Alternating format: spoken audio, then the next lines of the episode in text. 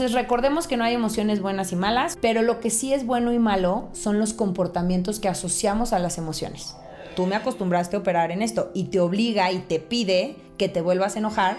Esos pensamientos sustitutos que han sido tan repetitivos crearon un nuevo estado del ser para ti.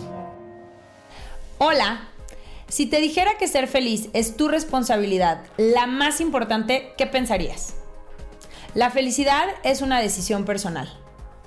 En el episodio anterior hablamos sobre qué son las emociones, por qué nos cuesta tanto trabajarlas, cómo funcionan y por qué somos adictos a ellas. Hola, soy Valentina Luján y hoy en Valentinamente Feliz Podcast vamos a seguir hablando sobre nuestra adicción a las emociones. Es la parte 2 de Eres adicto a tus emociones.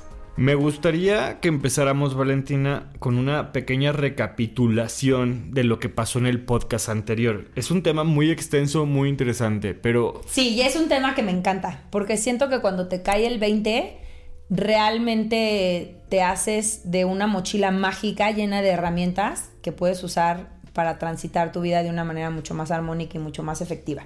Entonces, mira, muy rápido, las emociones son estos mensajeros que traen, o esta brújula que trae eh, información súper importante para nosotros. Y que es un correo importante que no podemos dejar. Exacto, que no debemos ignorar, ¿no? Entonces, estos mensajeros nos ayudan a tomar decisiones para poder transitar de manera mucho más efectiva y armónica la vida, ¿no? Entonces, lo importante de las emociones es identificar qué te quiere decir tu emoción, qué te quiere decir esta tristeza, qué te quiere decir este enojo, ¿no? Y recordar también que eh, las emociones tienen dos componentes, la parte cognitiva, que son los pensamientos, y la parte física, que son las sensaciones, ¿no? El tenso los hombros, eh, aprieto la mandíbula, me pongo rojo, me sudan las manos, siento un hoyo en el estómago, etc. Entonces, ¿cómo funcionan? Hay una situación, hay un evento en tu vida y esto te trae ciertos pensamientos, ¿no? Eh, un tema con tu suegra, con tu suegro, con tu hermana, con tu jefe, ¿no? Y entonces esos pensamientos te traen una sensación, ¿no? Que es la parte del cuerpo, que ahí estás integrando los dos componentes de la emoción. Y entonces esta emoción te lleva a hacer algo, ¿no? Entonces recordemos que no hay emociones buenas y malas, solamente hay emociones agradables y placenteras o emociones no agradables de sentir. Eh, pero lo que sí es bueno y malo son los comportamientos que asociamos a las emociones. Entonces, el enojo y la tristeza no son emociones malas ni negativas, solo son emociones, es información pero si a partir de ese enojo y esa tristeza tú le faltas al respeto a alguien, ahí es donde no se vale, ¿no? El comportamiento asociado a esa emoción sí puede ser equivocado y sí puede estar mal. ¿Qué es lo que pasa? Tú decides cómo reaccionas con base en el procesamiento emocional que tuviste de la situación que estás viviendo, ¿no? Entonces, si lo haces de manera automática, es una reacción. Y si lo haces de manera consciente, es una respuesta y siempre tienes la libertad de elegir si reaccionas o respondes. Y a partir de ahí creas una nueva situación que va a generar un nuevo pensamiento, una nueva emoción y un nuevo comportamiento asociado a esa emoción como consecuencia. Pero lo que es muy importante decir aquí es que si tú durante años has vivido emociones que no te suman, ¿no? Que puede ser que no sean agradables de sentir, como frustración, enojo, tristeza, coraje, decepción, un sentimiento de insuficiencia, pero lo has sentido durante 20, 30, 40 o 50 años, ¿qué es lo que pasa? Que tu cuerpo se acostumbró a operar bajo la química de esa emoción. Entonces muchas veces decimos, es que el cuerpo hace lo que la mente dice. En el tema de las emociones no es así y para eso les recomiendo muchísimo este libro, Deja de ser tú, del doctor Joe Dispensa, donde explica a detalle esto. Porque lo que pasa es que tú ya acostumbraste al cuerpo a vivir bajo cierta química. Entonces, en el momento en que tú ya estás harto de estar enojado todo el tiempo, de estar triste todo el tiempo y dices, no más, el cuerpo se descontrola y ¿qué es lo que va a pasar? Te va a pedir que le generes la química bajo la cual tú lo acostumbraste a operar. Entonces, el cuerpo va a hacer que tu mente piense y decida de tal manera que te vuelvas a enojar. Entonces es por eso que nos volvemos adictos a nuestras emociones, porque el enojo genera una química de enojo que al estar fijada por mucho tiempo se convierte en tu estado de ser, es tu forma de ser, es tu forma de operar. Y entonces cuando tú la quieres cambiar, el cuerpo reclama y te dice, no, tú me acostumbraste a operar en esto y te obliga y te pide que te vuelvas a enojar para que él pueda funcionar de la manera que tú lo acostumbraste a funcionar. Y me pregunto si este tipo de adicción puede llegar a ser más o sea, una adicción más fuerte que al alcohol y las drogas y el sin duda, tabaco. Sin duda, porque aparte es esta parte inconsciente en donde se normaliza y se justifica. Ay, bueno, pues es que él siempre está enojado, él es enojón. O ay, no es que ella siempre está triste.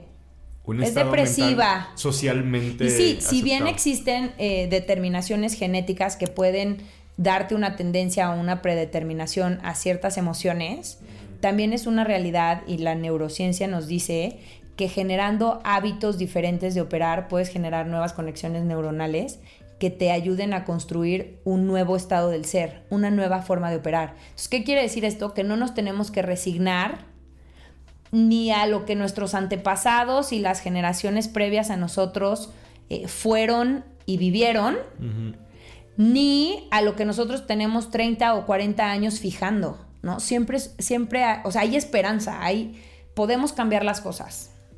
O sea, de, yo tengo el carácter de mi abuelo, tengo el carácter de mi padre. Eh. Y luego, ¿te has sumado? Síguele, celébralo, disfrútalo, propícialo. No te has sumado, cámbialo. Ok, ¿qué opciones tenemos ante la adicción a nuestras emociones? Mira, yo creo que lo primero es responsabilizarte de tus emociones, ¿no? Pasar de ser la víctima emocional a la responsabilidad emocional, ¿no? Cosas tan sencillas como de, ¿qué tienes? Es que mi jefe me hizo enojar. No, tú decidiste enojarte por lo que tu jefe hizo, pero igual pudiste haber decidido no enojarte. ¿No? ¿O qué? ¿Estás cediendo todo tu poder al jefe y entonces cuando él quiera te va a hacer enojar? Entonces es justamente esta parte que hablábamos de la víctima en episodios anteriores, en donde la víctima eh, apela a la inocencia con base en ser impotente, ¿no? Renuncia a todo su poder para presentarse inocente. Entonces, emocionalmente es lo mismo. Lo primero es responsabilizarnos de nuestras emociones eh, y a partir de ahí tratar de generar una nueva adicción, pero ahora a una emoción que nos sume, ¿no? Empezar a trabajar para que el cuerpo ahora se vuelva adicto a la química de una emoción que sea placentera y que nos genere bienestar, ¿no? Como puede ser la compasión, el amor, la gratitud, la alegría, la paz, ¿no? Entonces lo que necesitamos hacer es lo mismo que hicimos con esas emociones que no nos suman, pero ahora de manera consciente con una emoción que sí nos sume y que, y que queramos construir en nuestra química corporal y en nuestro pensamiento para que sea nuestra forma nueva de vivir. Como mm, la esperanza eh, es, una emoción, Valentina, no lo sé. sí, claro que sí. La diferencia entre depresión y tristeza es la esperanza. Ok. ¿No? En la tristeza sí hay esperanza. Y en la depresión es una tristeza sin esperanza. Entonces la esperanza sí es una emoción. Entonces lo que necesitamos hacer es que cuando nos pongamos de ejemplo la tristeza, entonces cuando me estoy cachando en este círculo vicioso y en esta adicción a la tristeza, ya me caché. Entonces, ok, ¿qué pensamientos, qué actitudes y qué sensaciones vinculo a una emoción agradable de sentir que yo quiera elegir para sustituir a la tristeza. Entonces, por ejemplo, la alegría, ¿no? Puede ser que tú te sientas muy ajeno a esa emoción y que para nada te resuene el, bueno, el día de hoy, después de 30 años de vivir con tristeza, hoy voy a amanecer súper alegre y súper contento. Puede ser que sea muy ajeno a ti, pero siempre puedes pensar en esa persona que encarna la alegría o el optimismo o el positivismo que podría representar para ti esa emoción. Entonces, observa cómo piensa, cómo se maneja, cómo actúa, cómo se dirige. Ok. Y puedes agarrar esas características de esa persona. Entonces lo que vamos a tratar de hacer es que cada que te caches, vas a suspender tu automático de tristeza y vas a sustituir por un pensamiento de alegría, de optimismo, de contento, de satisfacción, de entusiasmo. Y entonces con la frecuencia y con la repetición, lo que vas a estar haciendo va a ser fijar esa nueva química de alegría en tu cuerpo para que con el paso del tiempo esos pensamientos sustitutos que han sido tan repetitivos crearon un nuevo estado del ser para ti. Entonces, al principio, claro que va a costar trabajo. Es un poquito como estos que guían los aviones en el aeropuerto, ¿no? De, mover hacia algún lugar la, emoción, canalizarla, administrarla. sí, es cacharte.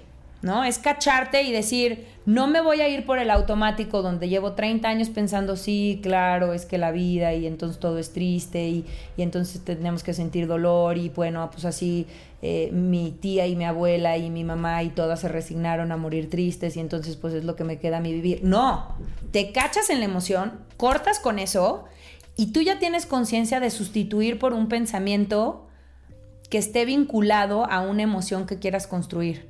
Y con base en la repetición vas a ir creando una nueva química hasta que llegue el punto que ya generaste un nuevo estado del ser. ¿Qué quiere decir esto? Que ya generaste un nuevo automático.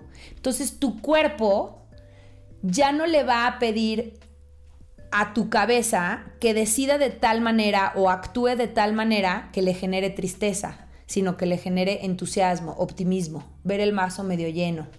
Motivación. Te vuelves a enojar por la misma cosa, pero esta vez en lugar de reaccionar mal, lo conviertes en algo que te da poder, que te Exacto. Por eso es lo o sea, volvemos a lo mismo. El bienestar se construye a partir de esfuerzos intencionales y conscientes. Ok. De manera constante. O sea, sostener esos esfuerzos en el tiempo para construir nuevas formas de vivir. Eso es la felicidad y eso es el bienestar. Entonces, lo que vas a hacer aquí es que vas a generar un nuevo estado del ser. Entonces, al principio te va a costar un poco más de trabajo, pues porque obviamente el cuerpo se va a descontrolar de que llevas 30 o 40 años acostumbrándolo a vivir con tristeza. Claro. Pero cada vez te va a ir siendo más natural. Entonces no hay que claudicar en el intento, ¿no?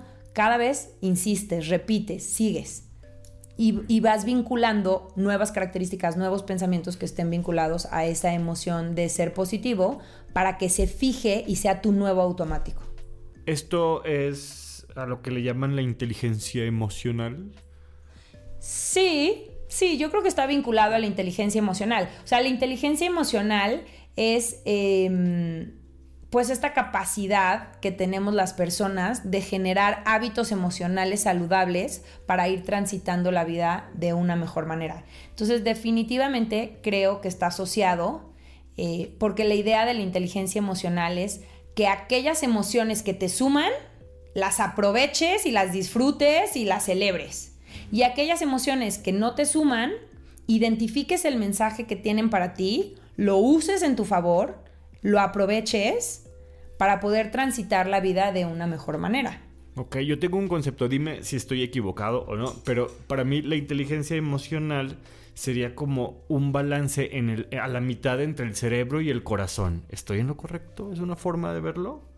Sí, recordemos que las emociones tienen el componente cognitivo, que es el cerebro, y el componente del cuerpo, ¿no? La parte del corazón es una parte del cuerpo que son las sensaciones, ¿no? ¿Te ha pasado que te dan una noticia y sientes que el corazón se te apachurra? se te va, se te baja la presión y cosas así. ¿Cómo? Entonces sí, definitivamente creo que inteligencia emocional considera esta parte integral de los seres humanos que incluye mente, corazón, cuerpo, ¿no? Es el pensamiento, la emoción y la acción. ¿Qué tips o sugerencias nos puedes dar? Mira, hay muchísimas. La verdad es que a mí es un tema que me encanta y me apasiona. Pero Em, así como unas muy generales, creo que, que aparte se pueden decir fácil, pero la verdad es que pues a mí me ha tomado muchos años desarrollarlas. Una es, conoce tus emociones, ¿no? Encuentra qué te quieren decir esas emociones para que lo puedas aprovechar. ¿Qué sientes? ¿Por qué sientes lo que sientes? ¿Cuándo sientes eso? Las diferentes intensidades. Entonces, conócete. Dos, es este concepto de Tal Ben Shahar, mi maestro, de darse permiso de ser humano. ¿no? El ser humano implica vivir toda la gama de emociones y no desde la resignación, sino desde esta aceptación activa de que esas emociones están aquí para algo y aprovechar esa información. Eh, tres, aproxímate con curiosidad a esa información, a esas emociones, ¿no? En lugar de flagelarte y castigarte y, no tirarte. para nada. para nada las ignores. Y acércate con comprensión de se vale sentir todo, pero ¿qué me quiere decir esto que estoy sintiendo? ¿Cómo lo puedo aprovechar? O sea, el consejo de si quieres llorar, llora. Por supuesto. Ok. ¿No? Em, entonces, las emociones agradables, celébralas y las emociones desagradables, aprovechalas. Cuatro, yo te recomendaría ampliar nuestro vocabulario emocional. ¿no? No es lo mismo estar triste que estar deprimido, que estar melancólico. No es lo mismo estar molesto, estar incómodo, estar furioso, estar frustrado, ¿no? Entonces hay que ampliar nuestro vocabulario emocional. Otro ejercicio que me gusta mucho se llama el poder de la pluma y es escribir durante 20 minutos por tres días seguidos, no, por cuatro días seguidos lo que sientes. Entonces, ¿qué es lo que pasa? Cuando estás en un rango emocional alto, el escribir lo que sientes te ayuda a volverlo a vivir. Entonces vuelves a disfrutar de todos los beneficios de esas emociones agradables. Y si estás en un rango emocional bajo, cuando escribes lo que sientes, te ayuda a desahogar, te ayuda a sacarlo y deja de manifiesto que tú no eres tus emociones. Te separa de las emociones. Y ahí lo que se aconseja es hacerlo desde un narrador, porque esto da cierta objetividad y te separa de las emociones. Ok, ok, ok. No decir a mí, o sea, sino hacerlo como tercera persona. Ajá, no es eh, yo estoy triste. No, yo estoy sintiendo tristeza. Porque eso te separa, ¿no? Tú no estás triste, tú no eres la emoción tú estás teniendo una emoción que ahorita puede ser tristeza, pero al rato puede ser optimismo y pasado mañana puede ser gratitud. Ok. ¿No? Entonces, escribir en tercera persona. Otro puede ser, no esperemos a que lleguen las emociones agradables. Propiciémoslas. Si tú ya sabes que cuando haces A, te genera algo que te hace sentir muy bien o te genera mucha paz o te genera serenidad o motivación o satisfacción personal, pues haz más de A, mm. propícialo, ¿no? Entonces no esperemos a que lleguen. Em, me gusta mucho la regla del 3 por 1 que está muy vinculada a la adicción a las emociones. Esto quiere decir que por cada pensamiento que nos genere una emoción desagradable de sentir, nos forcemos a generar tres pensamientos que nos generen emociones agradables de sentir. Entonces es la regla del 3 por 1. Tuve un pensamiento que me dio para abajo, ah, pues le meto chip y voy a generar tres pensamientos que me den para arriba. Wow, es muy buen consejo. Está padre. Y luego, eh, otra puede ser platicar con alguien. ¿no? Aquella persona, muchas veces no podemos tener eh, los recursos para tomar terapia una vez a la semana, pero siempre tenemos ese amigo en el que confiamos y en el que podemos abrirnos emocionalmente y dar, permitirnos ser vulnerables para platicar con él y platicar desde una postura de honestidad emocional. Eso es súper efectivo. Y la última que se me ocurre es una herramienta que se llama las tres R's que es recordatorios, repetición y ritual. Y esto nos sirve justamente para generar el nuevo estado del ser o este nuevo automático. Entonces, ¿qué nos dice? Que pongamos recordatorios. A mí me gusta mucho usar el ejemplo de los post-its. Entonces, por ejemplo, yo voy a decidir que para mí eh, el optimismo va a ser naranja. Entonces, compro un bonche de post-its naranjas y lo voy a pegar en mi retrovisor, en mi espejo, pero en mi cabecera, pero en mi mochila, pero en mi celular, en todos lados. Y entonces a partir de ahora, todo lo naranja me va a representar optimismo. ¿Por qué? Porque quiero sustituir ese estado del ser de tristeza que tengo años arrastrando. Entonces todo va a ser naranja en mi vida. Y entonces cada vez que vea algo naranja, me voy a recordar a mí de la capacidad que tengo de generar una nueva química relacionada al optimismo. Y que mi nuevo estado del ser va a ser optimista.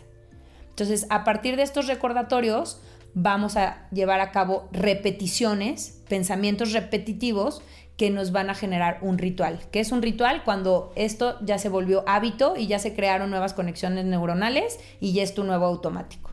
Entonces, esta herramienta de las tres R's también puede ser Aplica el 11-11. Cuando es 11-11 yo trato de pensar cosas bonitas eh, y siento que de algo debe de servir. Es, sí, porque al final del día tú le das el significado a las cosas, ¿no? Tú le estás dando el significado al 11-11 como le podemos dar el significado al color naranja. Ok. ¿No? Y entonces el chiste es justamente inundar de, de esa ancla que nos va a estar recordando tener de manera repetitiva lo que queremos fijar y lo que queremos que sea nuestro nuevo automático. Ok. Eh, ¿Nos falta alguna? Eh, con eso pasamos a...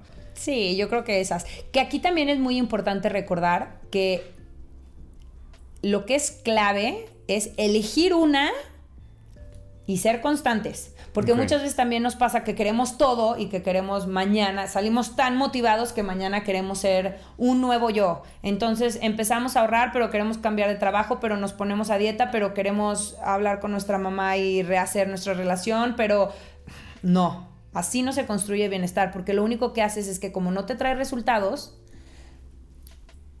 te vas volviendo eh, inmune a tu capacidad de cambiar. Entonces, lo que es muy importante es que elijas uno y que lo mantengas por 20 o 30 días para que puedas evaluar si en realidad te trajo bienestar o no. ¿Cómo puedo eh, aplicar concretamente la información que hemos revisado el día de hoy, Valentina? Saca tu libretita feliz y yo creo que podemos hacer un ejercicio muy práctico. Eh, son siete pasos muy sencillos. El primero es pregúntate a qué emoción eres adicto y escríbela. Dos, haz una pausa, respira y date permiso de ser humano. Es normal y se vale sentir todas las emociones. Es legítimo. Date chance, no te juzgues. El tres es analiza y describe en qué situaciones sientes esa emoción, cómo la vives, qué pensamientos y qué sensaciones están vinculadas a esa emoción. El cuatro es pregúntate qué te quiere decir esa emoción esa tristeza que has sentido por años, ¿qué te quiere decir? Es como si vieras la carta del cartero, pero nunca abriste el sobre. Exacto. Hoy vas a abrir ese sobre, que ya está viejo y amarillo porque le ha dado el sol y tiene manchas porque le han caído cosas, pero nunca lo abriste. Hoy ábrelo. ¿Qué te quiere decir esa emoción? Ok. Quinto paso, agradece la emoción. Agradece su mensaje a partir de reconocer la utilidad que tiene para tu vida. ¿No? Y el parteaguas que va a ser en tu vida. Sexto paso es prescribe. ¿Cómo puedo aprovechar esta información? ¿Qué puedo hacer diferente a partir de hoy para construir una realidad diferente? Y como séptimo paso, pues puedes utilizar alguna de las herramientas que revisamos eh, en este episodio para generar tu plan de acción.